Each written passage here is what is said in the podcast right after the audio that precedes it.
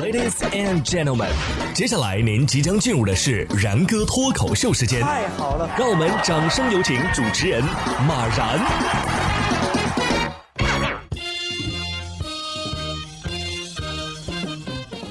然哥说新闻，新闻脱口秀，各位听众大家好，我是然哥。我想问一下正在听节目的朋友啊，你们平时看网络小说吗？你看过的网络小说最多有多少字呢？二十万、两百万？最近啊，有一部知名的网文小说啊，叫做《校花的贴身高手》，不知道有没有看过的呀？这小说被举报了。哎哎，被举报不是因为它的内容有什么问题啊，也不是因为它烂尾，而是因为它压根儿就没有尾。这小说更新了十多年了，章数已经达到了惊人的一万多章，字数也超过了两千万字。有网友吐槽作者：“你迟迟不写结尾，是不是在注水啊？”还有一些网友猜测呀，嗯，肯定是作者靠着跟网络小说平台签订的合同在薅羊毛呢。真的吗？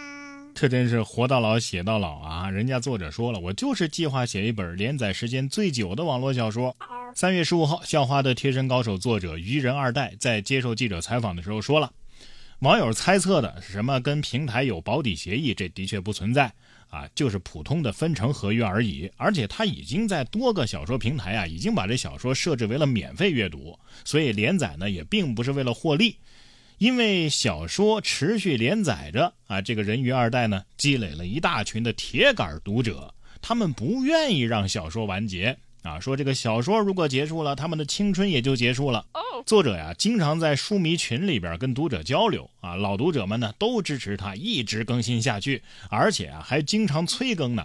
所以，为了不让读者失望，除了像停电啊、停网啊这些不可抗力的因素，哪怕是作者的新婚之夜、儿子出生，他都在正常的更新。作者呢向书迷承诺了，只要还有读者在，他就会一直连载下去。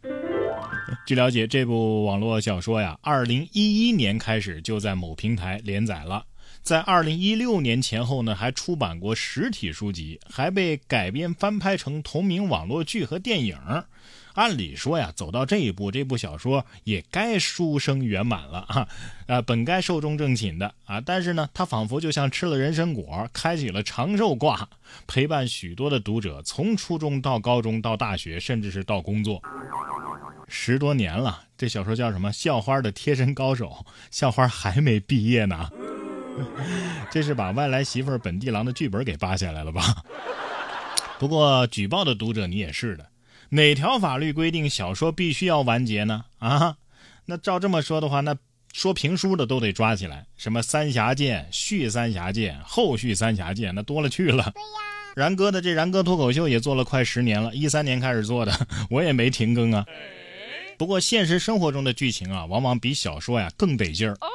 三月十三号，浙江台州啊，就有一位戴某男，四十九岁，一脸气愤的到派出所去报警，说自己老婆呀和他的表侄儿私奔了。他要举报他俩吸毒。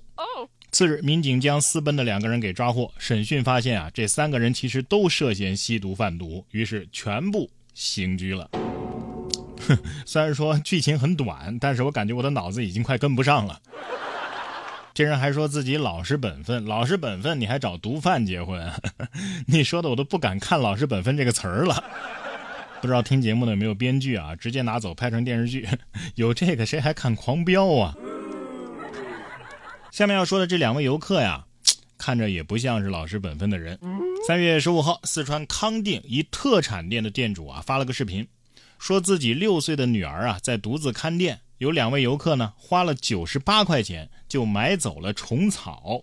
店主王女士称啊，这些虫草的实际价值应该是三千块，希望这两位顾客能够将虫草退回，自己呢也会把钱款退还给他们。据成都商报的消息，在社会各界的帮助之下呀，两名游客呢现在已经找到了虫草，也已经归还。哎，你说正常人看到店里边只有一名女童，正常反应是不是应该等大人回来再买东西？对呀。能在女童这儿买六十八根虫草，那说明这两个人知道虫草的具体价值啊，所以很难不怀疑这两个人是不是就是抱着占便宜的心态去的。其实根据相关的法律规定啊，六岁的小孩那是完全无民事行为能力人，所有的民事行为都要得到监护人的同意才行。所以这次买卖啊，其实就是无效的。不过万幸的是啊，两个人只是购买虫草，而且如果是手机支付的话呢，好歹还有支付记录。我都不敢想象啊，如果是两个人趁店里的大人不在，抱走了这个小孩儿，那后果才是真的不堪设想的。你说你们做这样事儿的时候啊，就不怕自己啊，等你们上了岁数了，也糊涂了啊，动换不了，动换不了了，也有人当着你们俩的面儿，把你们的存折给拿走。接下来要说的这件事儿也挺缺德。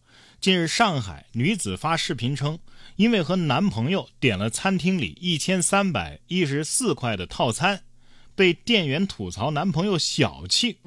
当事人李女士表示啊，男朋友是团购了两千一百九十九块钱的套餐，得知啊到店里不能使用，于是呢又重新点了店内的一千三百一十四块的套餐。因为觉得味道差啊，所以自己呢就发在短视频平台啊，让大家避雷。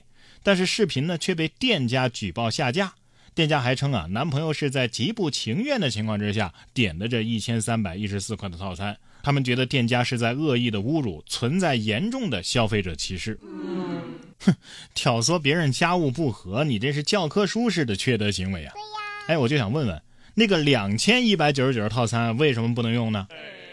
哎，要是点你们这个一千三百一十四的套餐，就会被嘲笑。哎，那你们干嘛还保留这个一千三百一十四的套餐呢？就是为了嘲笑别人吗？再说了，一千三百一十四块钱，我吃你这个烤全羊，我都能买俩了。